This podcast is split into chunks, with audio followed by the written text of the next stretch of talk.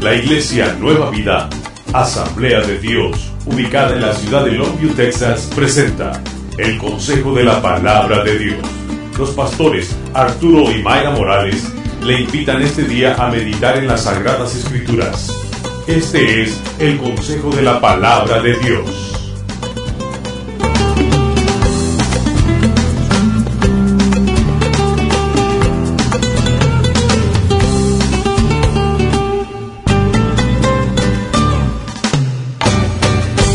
Abra su Biblia, por favor. En Primera de Crónicas, capítulo 22. Primer libro de Crónicas, capítulo 22. Las últimas semanas, usted sabe, hemos hablado de la visión de la iglesia. Y si tiene su boletín, ahí en la parte de atrás viene lo que es la misión de la iglesia y la visión de la iglesia. La misión de la iglesia es exaltar a Dios, es edificar su casa y es expander su reino. La visión de la casa de Dios, de esta casa de nueva vida, es ser una iglesia hispana cristocéntrica. Y de eso le hablé la semana pasada. Cristo es el centro. Si Cristo no es el centro de tu vida, si Cristo no es el centro de la iglesia, entonces seremos un buen club social. Pero cuando Cristo está en medio de tu vida y en medio de mi vida, entonces Él se puede manifestar en nosotros. Eso es ser cristocéntricos. Hablamos de ser una iglesia sana la semana pasada. Y una iglesia sana está conformada de individuos sanos, de familias sanas. Por eso yo le decía la semana pasada, es importante que apague su celular y es importante que tengamos sanidad en nuestro corazón. Es importante que tengamos en nuestro corazón, que no, no dejemos que haya ninguna enfermedad, que no haya ninguna infección, que no haya ninguna situación. ¿De qué está hablando, pastor? Le hablé de dos ofensas la semana pasada. Le hablé de, dos infecciones, de, de las ofensas, que tenemos que asegurarnos que no dejamos que haya rencor en nuestra vida, porque tarde o temprano ese rencor sale. Y si se acuerda lo que le dije, la gente lastimada tiende a lastimar. Y hasta que yo no sea sano, yo no puedo ser un canal para que Dios me use para sanar a otros. Y quiero que sepa, Dios quiere sanar, pero Jesús ya no está aquí con nosotros. Ahora está el Espíritu Santo viviendo dentro de nosotros y ahora usted y yo somos los instrumentos para sanidad a otros. ¿Sí me está escuchando esta mañana? Lo que le estoy diciendo esta mañana es algo importantísimo porque Dios mandó a su Hijo Jesús aproximadamente hace dos mil años a morir en la cruz por su pecado y por el mío para establecer un camino al Padre. Cuando Jesús murió en la cruz, Él cumplió la tarea a la cual Él fue mandado. La obra en la cruz es completa, hermano. No hay nada que añadirle, no hay nada que quitarle. Jesús murió y al tercer día resucitó. Y por eso creemos y por eso lo recibimos y por eso ahora nuestra vida tiene propósito. Porque mi vida no nada más es tratar de tener un buen trabajo, que no hay nada de malo en eso tener una buena cuenta en el banco, que no hay nada de malo en eso, pero mi vida trasciende más allá. El propósito de Dios para mi vida es darle gloria a Él. ¿Y qué significa eso, pastor? Darle gloria. Significa que voy a alabarle todo el tiempo. ¿Sabe? La Biblia dice que alaba a Jehová en todo tiempo. Sí, sí significa eso. ¿Significa que no trabajo? No, no, significa que en todo lo que hago, lo hago para la gloria de Dios. Colosenses 3:23 dice la palabra del Señor que todo lo que haga, lo haga para Dios y no para con los hombres, ni siquiera para agradarme a mí mismo. Mi vida tiene propósito. El propósito de tu vida no es que conozcas a Cristo y ya. Pastor, eso suena herejía. Déjeme le digo una cosa, el propósito de su vida no es nada más que conozca a Cristo. Antes de que conozca a Cristo usted, como se lo dije la semana pasada, antes de que yo conociera a Cristo, yo estaba muerto en vida. Y si no conoce a Cristo, si no lo ha invitado a ser su Señor y Salvador, si no ha entendido por qué murió Él en una cruz, si es nada más una religión, si es nada más un símbolo, si es nada más algo que está ahí y que voy a visitarlo cada domingo, cada Semana Santa, déjeme decirle una cosa, no ha entendido lo que Dios hizo por usted. Dios quiere darle vida, no solamente aquí, sino vida eterna. Dios quiere que tengamos vida eterna. Pero no solamente eso, Dios quiere que tú y yo seamos útiles aquí en esta tierra. Y será que en las últimas semanas mi encuentro con la muerte de mi hermano me ha hecho pensar mucho en el propósito de la vida. Me ha hecho pensar en el hecho de que yo sé que la vida tarde o temprano se va que la vida tarde o temprano hoy estoy mañana no somos como una flor, dice la palabra, que en la mañana florece, pero en la tarde ya no está porque el viento se la ha llevado. De eso habla la palabra del Señor, de que hoy soy. Pero ¿cuál es mi propósito? Mi propósito es ser un embajador de Cristo. Es un, ¿Y qué significa eso? Es que represento a Cristo. Donde quiera que yo vaya, en el trabajo, en Walmart, donde quiera que yo vaya en casa con mi esposo, con mi esposa, ahí represento a Cristo. El propósito de Dios para tu vida es más grande de lo que tú imaginas. El propósito de Dios para tu vida es bueno. Quiero decirte una cosa esta mañana. Dios ha dado lo mejor de Él por nosotros. Y ahora es tiempo de que nosotros le demos lo mejor. Diga conmigo, te daré lo mejor. Ahora cierre los ojos y dígalo creyendo, te daré lo mejor. ¿Por qué dice eso, pastor? Porque queremos ser una iglesia que tenga excelencia ministerial. Que tengamos una iglesia que sirva con excelencia. Si lo ven en la visión, en la siguiente parte, en la frase de la visión, con excelencia ministerial. Yo quiero hacer lo mejor para mi Dios. Yo quiero hacerlo mejor. Quiero empezar con una, con una proposición. Quiero empezar esta mañana diciéndole una, una, una declaración. Dios es un Dios generoso y es un Dios bueno. Esa es una declaración que quiero que usted sepa. Dios es un Dios generoso y es un Dios bueno. ¿Qué dice Juan 3:16? Porque de tal manera amó Dios al mundo que que ha dado, que dio a su Hijo. Porque de tal manera amó Dios al mundo que dio a su Hijo. La manera en cómo manifestamos nuestro amor no es nada más de palabras, es más. Muchas veces las palabras nada más vienen y van, ¿cierto? No. Las palabras se las lleva el viento, dice, se dice por ahí. Pero cómo manifiesto mi amor, lo manifiesto en cómo doy lo que ofrezco, en la manera en cómo doy, porque de tal manera amó Dios al mundo que dio a su Hijo unigénito. ¿Cómo manifestamos amor? A través de dar. Yo quiero darle lo mejor. No le estoy hablando de dinero en este momento, le estoy hablando de darle todo lo que soy al Señor. Gálatas 1 del 3 al 5.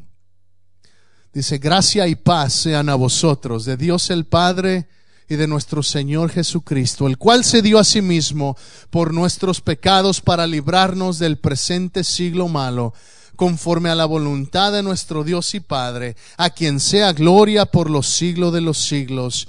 Amén. Dice, gracia y paz sea a vosotros de Dios el Padre, el cual se dio a sí mismo. Él nos da lo mejor y él se dio a sí mismo. ¿Qué dice Primera de Timoteo 2 del 5 al 7? Dice, porque hay un solo Dios y un solo mediador entre Dios y los hombres. Alguien debería emocionarse con eso. Porque hay un solo Dios. El Dios de los hindúes, ese no es el Dios verdadero. El Dios de los musulmanes, Alá, ese no es el Dios verdadero. Nuestro Dios, dice la palabra de Dios, ese, dice la Biblia, ese es el Dios verdadero. Solo hay un solo Dios. Y solamente hay un mediador entre Dios y los hombres. Y ese se llama Jesucristo. No hay nadie más que esté entre Dios y yo intercediendo por mí, que sea mi mediador. Discúlpeme, pero muchos venimos de esta tradición católica. La Biblia me dice que solamente hay un hombre que es el mediador entre Dios y los hombres. Se llama Jesucristo. No hay ningún otro. No hay ningún santo. No hay ninguna virgen. No hay nadie excepto Jesucristo. No le estoy diciendo nada que no esté en la Biblia. Solamente hay un mediador entre Dios y los hombres. Se llama Jesús.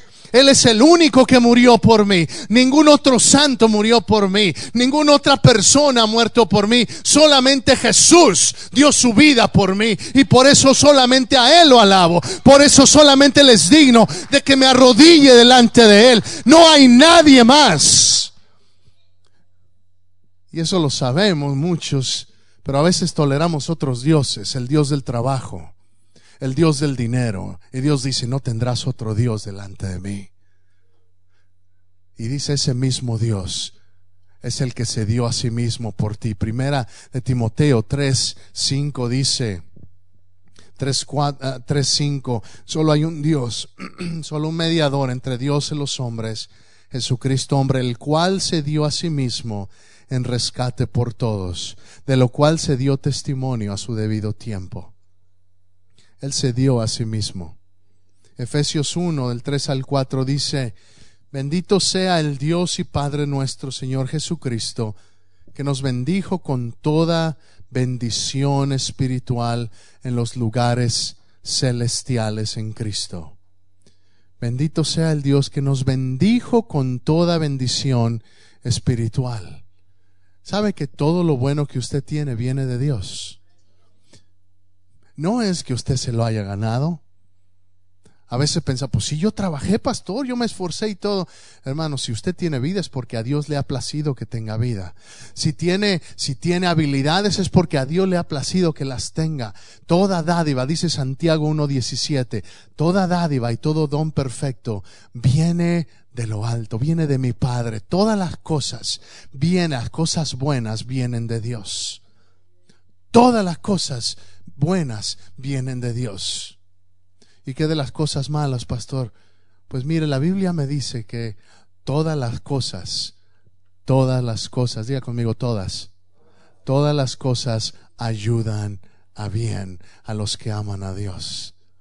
Todas las cosas ayudan a bien. Aún el problema, aún la, aún la dificultad, aún la enfermedad. No, la enfermedad no viene de Dios. Hay problemas que no vienen de Dios. Hay problemas en los cuales yo solito me he metido. Y si tú eres honesto, hermano, hay problemas en los cuales tú también solito te metiste.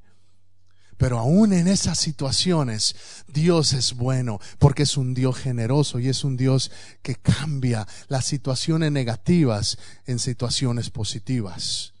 Dios es un Dios bueno y es un Dios generoso.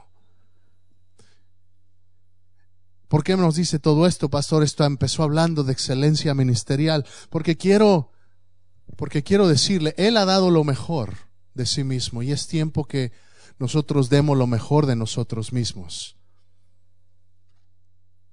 Primera de Crónicas 22, si ya lo tiene, dígame. Si no, lo espero.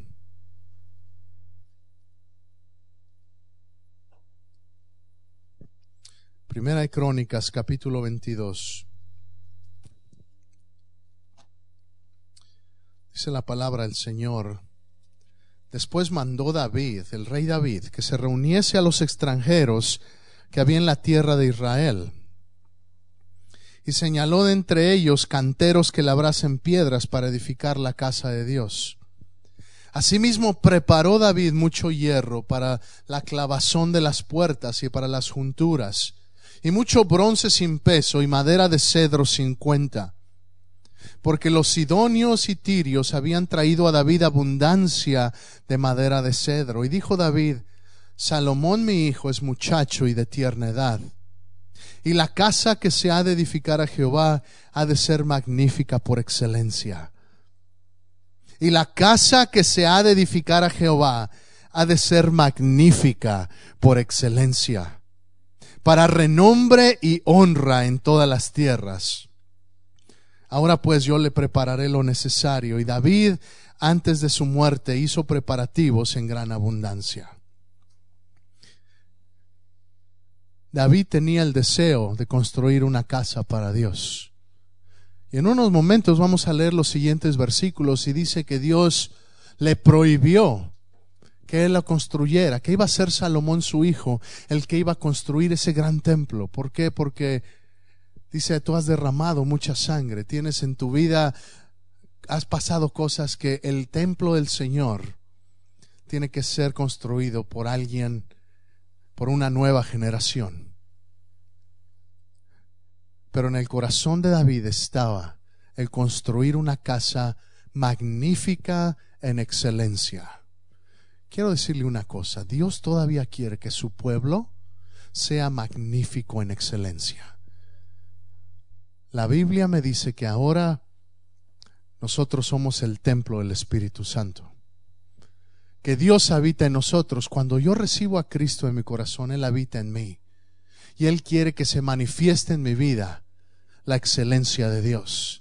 Él quiere que en este templo se manifieste una vida que declare que mi Dios no es un Dios grande, no un Dios cualquiera, no un Dios mediocre, no un Dios que hace las cosas a medias, no un Dios que empieza algo y lo deja a la mitad. Mi Dios es un Dios que hace las cosas bien.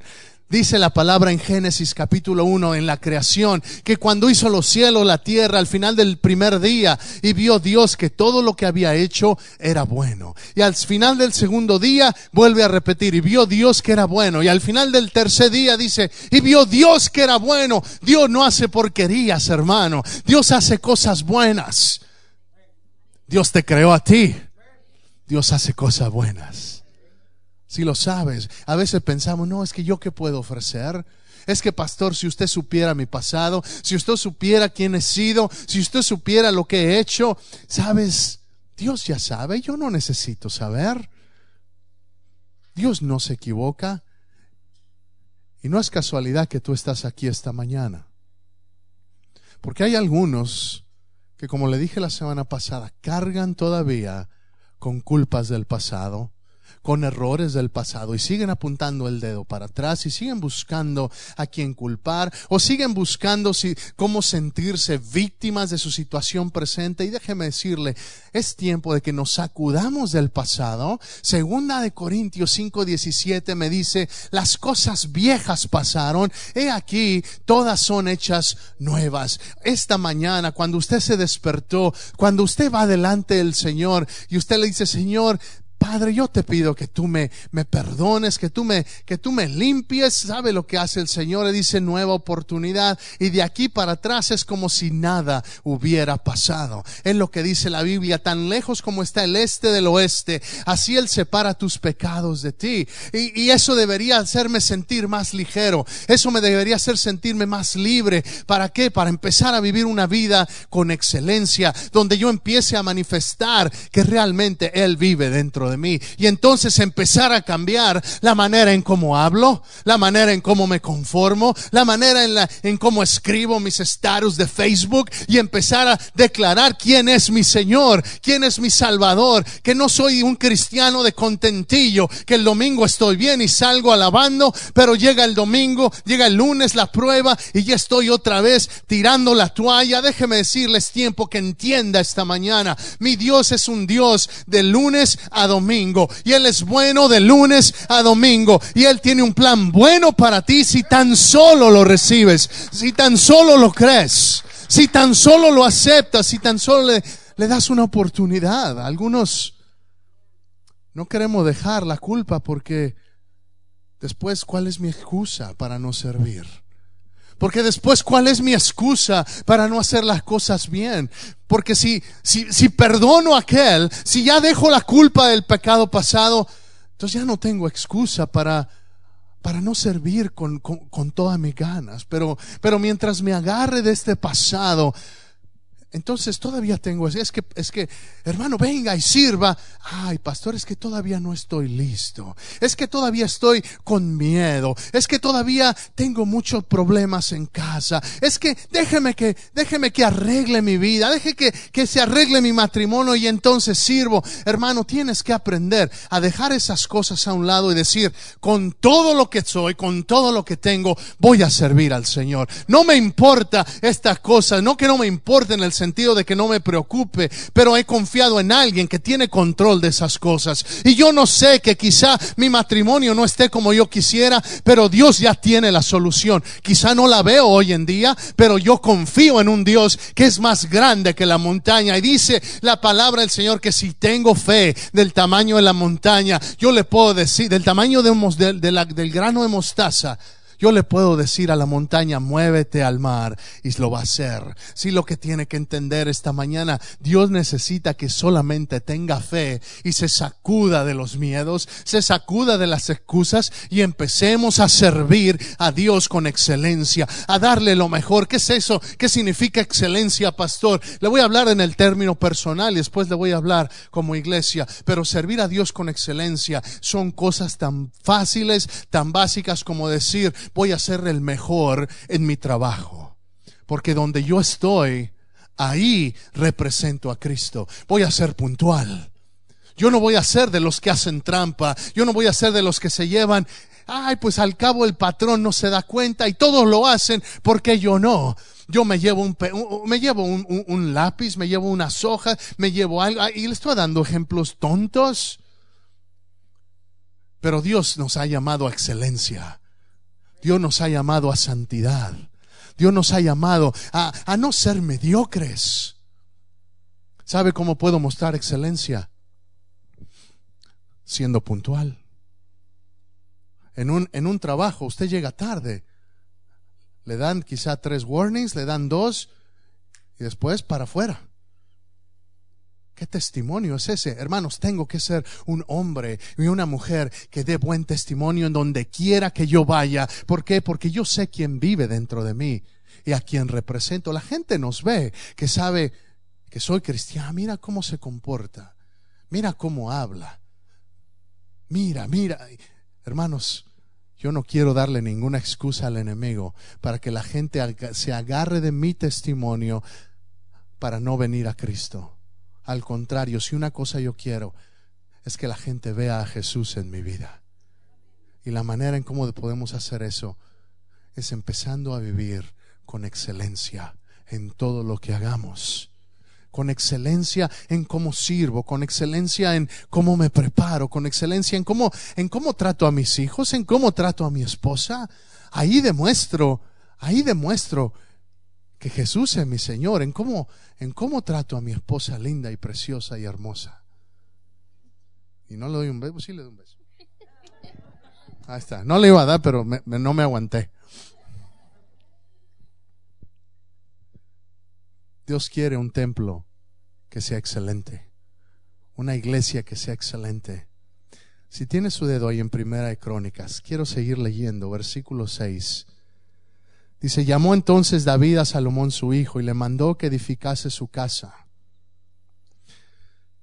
Verso 7. Y dijo David a Salomón, hijo mío, en mi corazón tuve el edificar templo al nombre de Jehová mi Dios, mas vino a mí palabra de Jehová diciendo, tú has derramado mucha sangre y me has hecho grandes guerras no edificarás casa a mi nombre, porque has derramado mucha sangre en la tierra delante de mí. He aquí te nacerá un hijo, el cual será varón de paz, porque yo le daré paz de todos sus enemigos en derredor.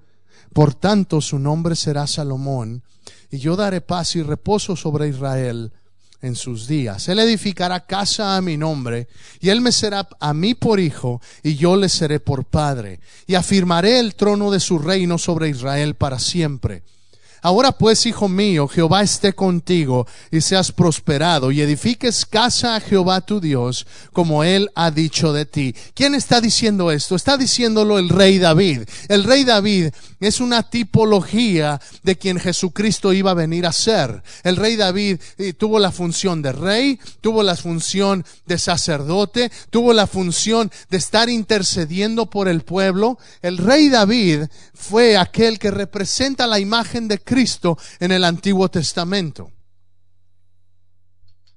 Y le dice Dios, tú has derramado mucha sangre, David.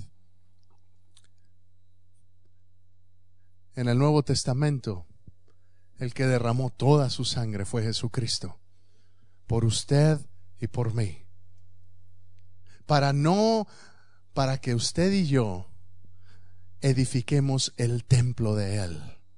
Si David le dijo a Salomón su hijo, tú vas a edificar mi templo. Jesús nos dice, Él al morir, le dijo, ustedes ahora van a edificar mi templo. Yo ya derramé la sangre, yo ya cumplí con mi tarea, yo ya soy el que les ha dado a ustedes reconciliación con Cristo. ¿De qué habla, pastor? Te estoy hablando de que Jesús vino a cumplir la obra de reconciliación, pero nosotros tenemos la obra de edificar el reino de Dios, de construir un templo donde su magnificencia habite. ¿Qué puedo hacer, pastor? ¿Qué, de, qué, ¿De qué significa eso de construir con magnificencia? Significa, siga leyendo, dice verso 11, ahora pues, hijo mío, Jehová esté contigo y seas prosperado, y edifiques casa a Jehová tu Dios, como él ha dicho y Jehová te dé entendimiento y prudencia para que cuando gobiernes a Israel guardes la ley de Jehová tu Dios. Entonces serás prosperado si cuidares de poner por obra los estatutos y decretos que Jehová mandó a Moisés por Israel. Esfuérzate pues y cobra ánimo, no temas ni desmayes. Fíjese qué curioso que le dice a Salomón, no temas ni desmayes. ¿Por qué? Porque el trabajar en la iglesia, el trabajar en el templo de Dios a veces a veces hace que, que tenga temor. A veces, ¿por qué? Porque es temor a comprometerme a veces. ¿Y qué tal si no lo hago bien? ¿Y qué tal si no estoy listo? Hay que hacer a un lado esos temores. Lo que le está diciendo David a Salomón es, no temas, no desmayes. ¿Por qué? Porque va a haber momentos en cuando, cuando vas a querer desmayar. Le está diciendo, no desmayes, porque va a haber momentos cuando tú te sientas que ya no puedes. Y lamentablemente hay gente que no entiende el llamado del Señor y que cuando sirve llega la primera prueba y se echan para atrás. O llega la primera dificultad y ya se hacen a un lado. Déjame decirte, Dios te dice esta mañana, no temas, no desmayes, estoy contigo, estoy contigo. Si sirves, anímate a hacerlo bien, porque yo estoy contigo.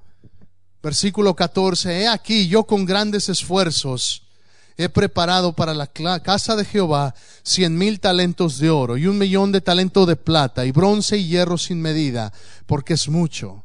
Asimismo he preparado madera y piedra, a lo cual tú añadirás. Tú tienes contigo muchos obreros, canteros, albañiles, carpinteros y todo hombre experto en toda obra del oro, de la plata, del bronce y del hierro no hay cuenta. Levántate y manos a la obra, y Jehová está contigo. Mire que me encanta esa parte. Dice, levántate y manos a la obra. Levántate y manos a la obra. ¿Sabe? Cuando estaba leyendo este pasaje, el Espíritu del Señor me dijo, ya es tiempo, deja de, deja a veces de nomás estar pensando en él. ¿Y qué tal si no? Y si lo hago y no resulta, y si hago esto y, y algo sale mal levántate y manos a la obra. Levántate y empieza a servir. Hace una semana cada uno le dimos una hoja de los miembros de la iglesia, una hoja donde puede anotarse, donde usted puede servir. Yo le digo, levántese y manos a la obra. No espere que, ay, es que ya hay, hay otros que pueden servir. ¿Sabe? Si todos piensan así, nadie sirve. Mejor usted sea el que diga, Señor, yo me voy a levantar y manos a la obra. Aunque sea, si es necesario lavar baños, ahí voy a hacerlo. No me importa porque es para el Señor. Si cuando la actitud del corazón es amar a Dios, no importa lo que estés haciendo. Sea abrir la puerta, sea barrer ahí afuera, sea estar acá al frente tocando un instrumento, sea lo que sea. Entendemos que no es un derecho, que no es algo que digo, ay, bueno, lo hago porque soy bueno. No, hermano, es un privilegio el servir al único Dios verdadero, que es el Dios perfecto, el Dios santo, el Dios rey de reyes, y aún así permite que alguien tan imperfecto como yo le sirva. Y tan imperfecto como tú. Lo que te estoy diciendo es, levántate y manos a la obra. Dígame quién no tiene problemas. Dígame quién no tiene pruebas. Dígame quién no se encuentra con dificultades. Que, que quizá un día las cosas salen bien, pero pareciera que al otro día le arruinan todo lo como iba el día pasado. Dígame quién no tiene excusa para no comprometerse con Dios. Todos tenemos excusa. No, es que es que es que tengo visitas. Es que esto, es que lo otro, hermano, discúlpame. Pero si yo tengo una cita con mi esposa, si me llegan visitas, hermanos, qué bueno que nos viene a visitar, pero yo ya tengo un compromiso.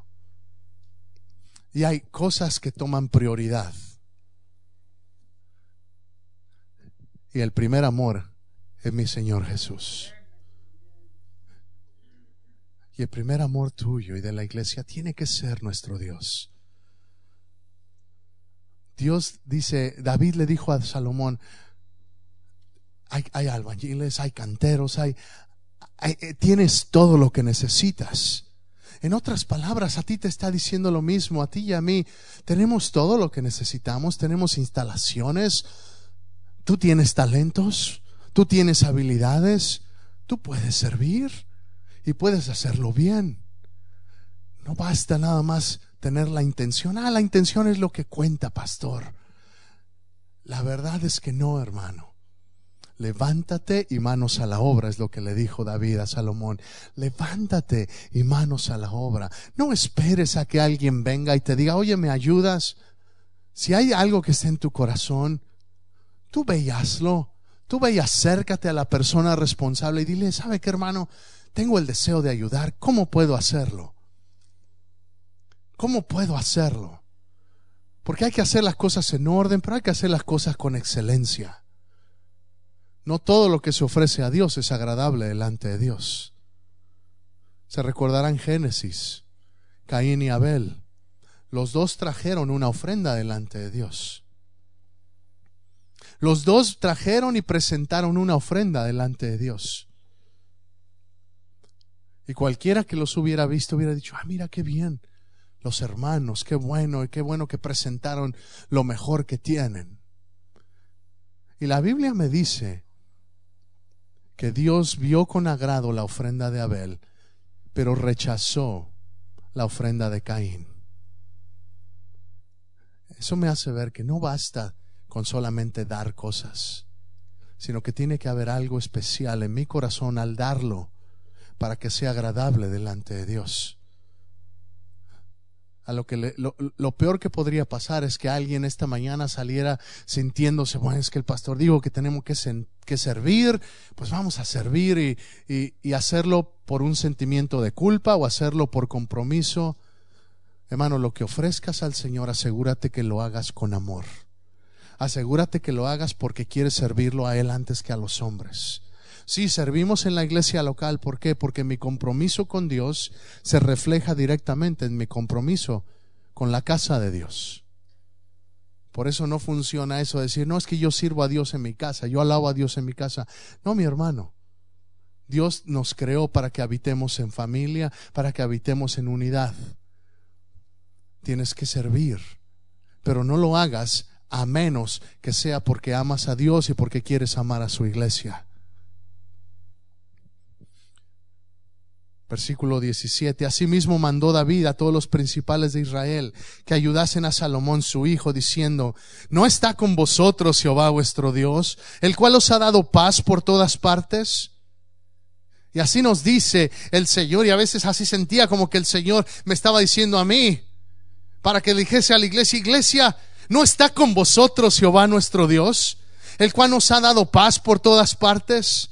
porque Él ha entregado en mi mano a moradores de la tierra, y a tierra ha sido sometida delante de Jehová y delante de su pueblo. Poned pues ahora vuestros corazones y vuestros ánimos en buscar a Jehová vuestro Dios, y levantaos y edificad el santuario de Jehová Dios, para traer el arca del pacto de Jehová y los utensilios consagrados a Dios a la casa edificada al nombre de Jehová. Poned pues ahora vuestros corazones y vuestros ánimos. Ya estoy terminando. Lo que te estoy diciendo esta mañana es pon, el corazón y pon tu ánimo en servir la casa del Señor. En la iglesia Nueva Vida, ¿qué significa ser excelencia, tener excelencia ministerial? En la iglesia Nueva Vida, tener excelencia ministerial significa que servimos bien a todas las edades que servimos bien a los, a los niños en la sala cuna, que servimos bien a los niños de 3 y 4 años, que servimos bien a los niños de 5 a 12 años, que servimos bien a los jóvenes, que no es nada más guardería, sino que los estamos ministrando. Pero para que te exista eso se necesitan siervos y se necesitan siervas que digan, sí, pastor, quizá yo no me siento listo, pero estoy dispuesto, prepárenme. Si usted quiere servir, si usted eh, una de las cosas que a veces pasan es queremos queremos una iglesia, estamos sí, que eh, creemos en los niños, creemos en el ministerio de los niños, pero que lo haga alguien más, yo no. Que alguien sirva y que tengamos una gran iglesia, que, que, que, demos para, para tener un fondo para la nueva iglesia, pero que lo hagan los demás, yo no yo no estoy listo, es que si conociera mis finanzas o, yo no estoy preparado, no tengo tiempo. Hermano, la iglesia para que avance necesita obreros, necesita gente comprometida, necesita gente que diga, sí Señor, heme aquí, envíame a mí. Quizá yo no tengo, no me siento preparado. Por eso queremos capacitar a músicos. Si alguien quiere aprender la guitarra, aquí hay quien puede enseñarle. Si alguien quiere aprender el bajo, aquí hay quien puede enseñarle. ¿Quiere trabajar con los niños? Entonces decídase hacerlo con el corazón, porque aquí lo podemos capacitar. Porque no queremos, ah, yo, yo puedo, yo sé cuidar niños. No, no se trata de cuidar niños, no es guardería. Eh, eh, debemos de entender cuando ministramos a los niños aún en la sala cuna las hermanas oran con ellos. Las hermanas les platican historias bíblicas. Cuando las, cuando las hermanas están ahí atrás enseñando, no se trata nada más de estar entreteniéndolos o que jueguen. La semana pasada, seis niños, seis niños recibieron a Jesús en su corazón durante el servicio de niños. Pero tiene que haber alguien dispuesto a estar ahí atrás y decir, sí, pastor, yo estoy dispuesto a servir. Con los jóvenes igual. Se necesita alguien que diga, sí, pastor, yo estoy, yo voy a apoyar a Luis, yo voy a estar sirviendo. Eso es excelencia ministerial. En esta iglesia es, queremos, queremos que todas las áreas sean de lo mejor. Yo no sé qué experiencia tenga de otras iglesias. Y la verdad no me interesa. Lo que me interesa es lo que Dios nos ha dado para este día que no estamos donde quisiera yo que estuviéramos. Y no se lo digo de una manera negativa, sino se lo estoy diciendo como un reto. Que podemos dar mucho más, que podemos darle lo mejor a nuestro Dios. Él es digno. Él es digno de darle lo mejor. Él es digno de darle lo mejor. Eso es excelencia ministerial en Nueva Vida. ¿Qué más es excelencia ministerial? Es hacer un énfasis en las familias, hermanos. Por eso queremos vivir en comunidad. Hechos 2.1 me dice que estaban unánimes juntos cuando vino el Espíritu Santo. Y para que haya unidad tiene que haber comunidad. ¿Sí me explico? Para que haya unidad tiene que haber primero comunidad. Por eso queremos que estemos en familia, por eso nos reunimos y por eso vamos a empezar los grupos en casa el 26 de febrero. ¿Para qué? Para que usted encuentre un lugar donde haya un énfasis familiar, donde usted encuentre al empezar a crecer más la iglesia, porque va a crecer. Gracias por esos cuatro amenes. La iglesia va a crecer. A Dios le interesa que su iglesia crezca, no nada más por número, porque al crecer lo que significa es que le estamos robando almas a Satanás. ¿De qué está hablando, pastor? Estoy hablando de la verdad más básica del Evangelio, que si no tienes a Cristo, entonces estás gobernado por el poder de Satanás y tu vida está condenada al infierno. El infierno no fue creado para el hombre, fue creado para Satanás, pero Dios te ama tanto a ti y a mí que nos ha dado la libertad de escoger Dios, lo sigo o lo sigo o sigo mi vida a mi manera. Dios quiere que esta iglesia crezca y va a crecer, yo se lo digo, va a crecer. Pero si va a crecer, necesitamos estar capacitados para el crecimiento. Hay una película, quizá no, quizá la haya visto, se llama The Field of Dreams, el campo de los sueños. Es una iglesia de béisbol, es una, es una um, película de béisbol. No sé si alguien la haya visto, pero eh, habla de que está un, un, hombre que tiene un equipo, quiere armar un, un equipo de béisbol o una liga de béisbol, no me recuerdo bien, pero escucha como que alguna frase le llega y le dice, if you build it, they will come. Si lo construyes, ellos vendrán. Si lo construyen, ellos vendrán. Y entonces él empieza a construir, empieza a vender y empieza a hacer cosas ilógicas. Empieza a construir un gran campo de béisbol en una ciudad donde la gente se empieza a reír de él. Y me recordó esa película de Noé, un lugar donde donde era desierto, donde no había llovido, y empieza él a construir un barco y la gente se empieza a reír de él. ¿Por qué? Porque este está loco. ¿Cómo piensas construir un... Es como si nosotros aquí en Longview nos ponemos a construir un gran barco. Aquí no es que va a llover, hermanos. Pues la gente no, se va a reír de nosotros. Y a veces la fe es así. Cuando tú tienes que hacer cosas anticipándote a lo que va a venir después. Por eso le estoy diciendo esta mañana, el incremento viene porque el tiempo se acaba. Cristo viene pronto. Cristo va a regresar un día por su iglesia o Cristo me puede llamar a ti, me puede llamar a mí o a ti a su presencia. Y tenemos que estar ocupados en la, en la obra de Cristo, en la obra de su iglesia. Énfasis en la familia es importante. Haciendo todo para su gloria. Tenemos que ser relevante, cómo podemos ser excelentes ministerialmente, tenemos que ser relevantes a esta sociedad.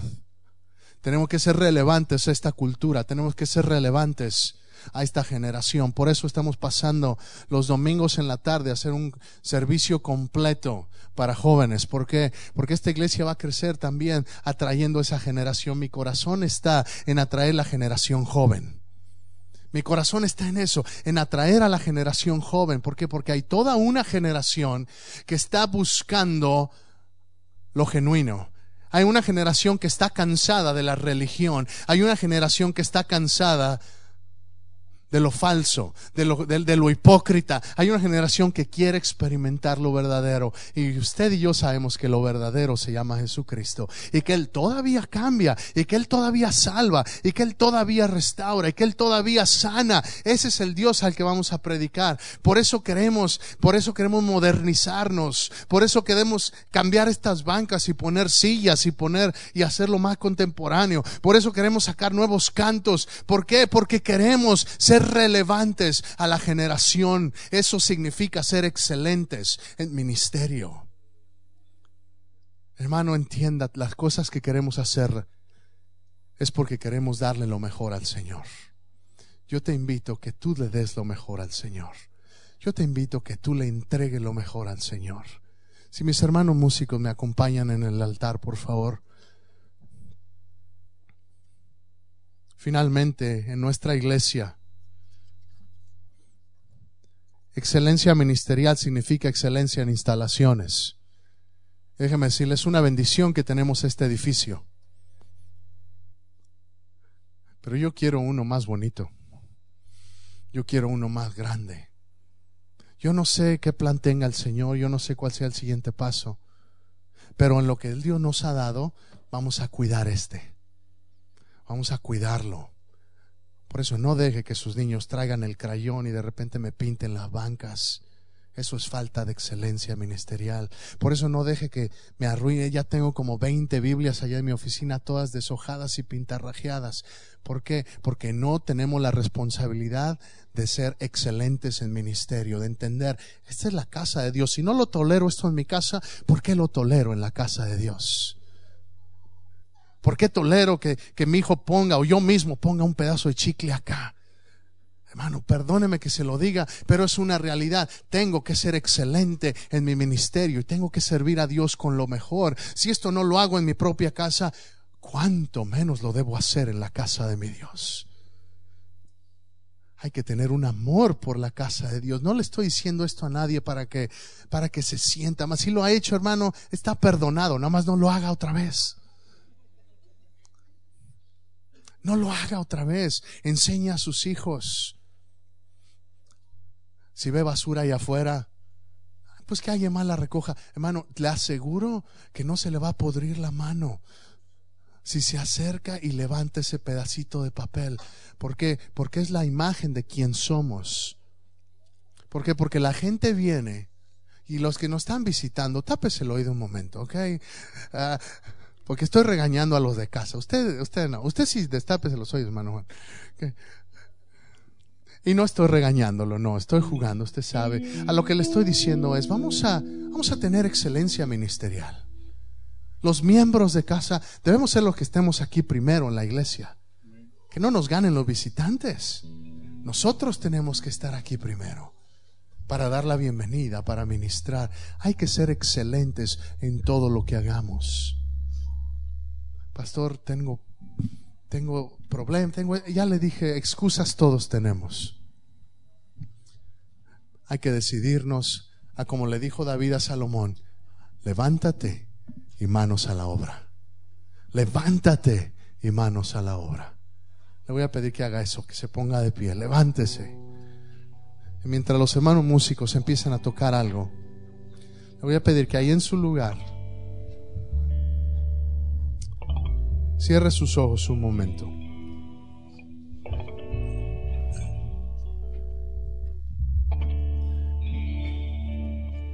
Dios quiere que seamos excelentes en nuestro ofrendar, en nuestro ministerio a Él. Que no sea mediocre. Que no haga las cosas a medias, que no haga las cosas al y se va, como dicen por ahí. Dios merece lo mejor. No solamente lo merece, Dios demanda lo mejor.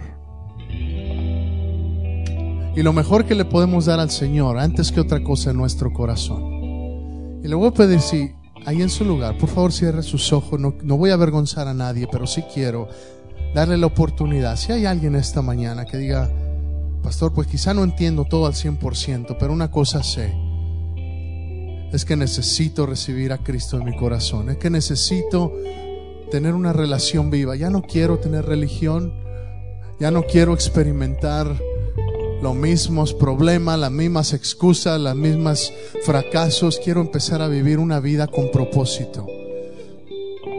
Si hay alguien esta mañana que nunca antes le haya dicho a Jesús, Jesús me arrepiento, reconozco que he pecado, que he hecho cosas que no debería, que he pensado cosas que no debería, que he dicho cosas que no debería. Y hoy me arrepiento. Y arrepentirse es no solamente decir perdón, sino es decir perdón y voy a cambiar.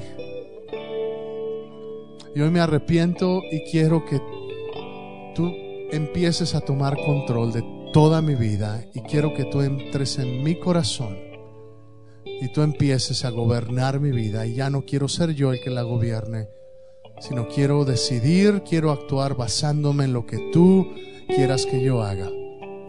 Si hay alguien que esta mañana quiera decirle eso al Señor, yo quiero que usted y yo oremos juntos. Si hay alguien, todos con sus ojos cerrados, levante la mano bien alto para que yo lo vea. Quiero orar por usted. Aleluya. ¿Alguien más? Aleluya. ¿Alguien más? Yes. Yes. Le voy a pedir esta mañana Dice la Biblia que Si confiesas con tu boca que Jesús es el Señor, serás salvo.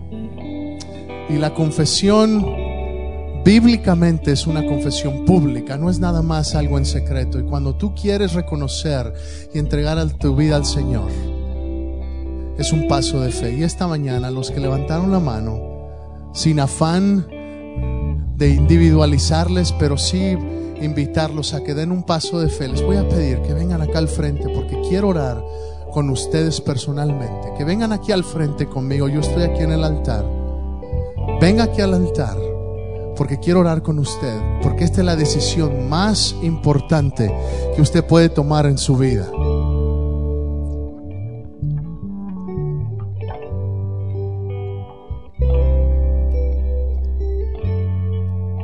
Aleluya, amor, acércate.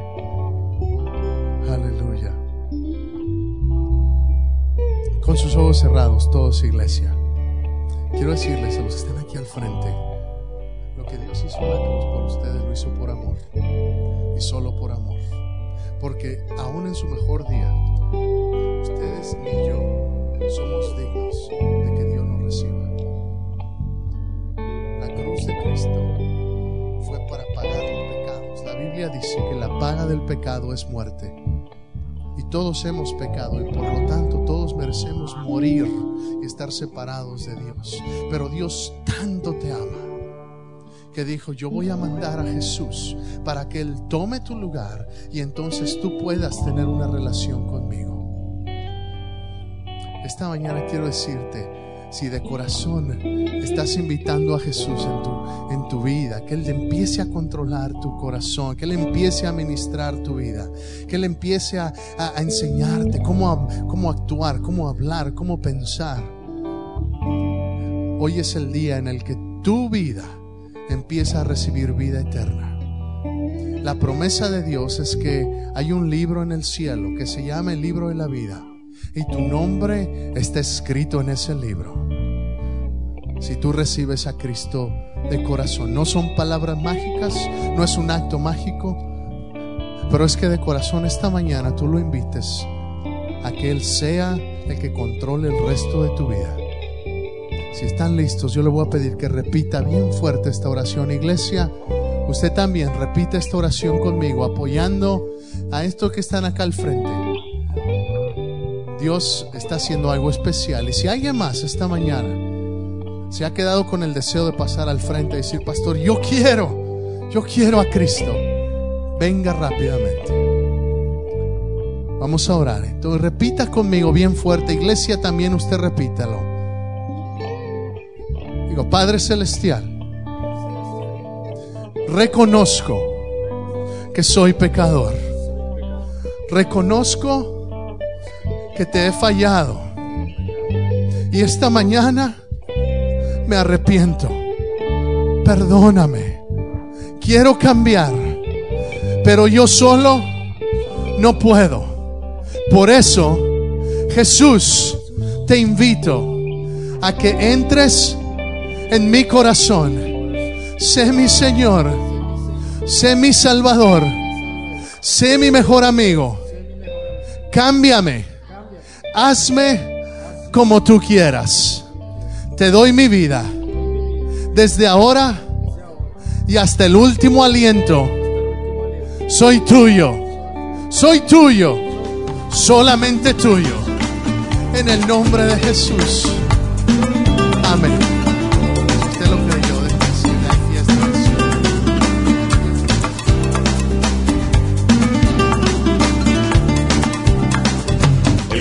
De la palabra de Dios ha sido presentado por la Iglesia Nueva Vida, Asamblea de Dios.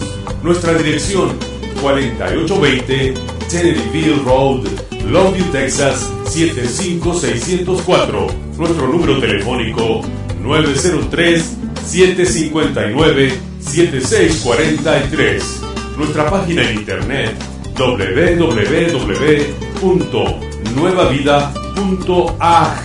Te invitamos a visitarnos y compartir la nueva vida en Cristo. Siempre serás bienvenido.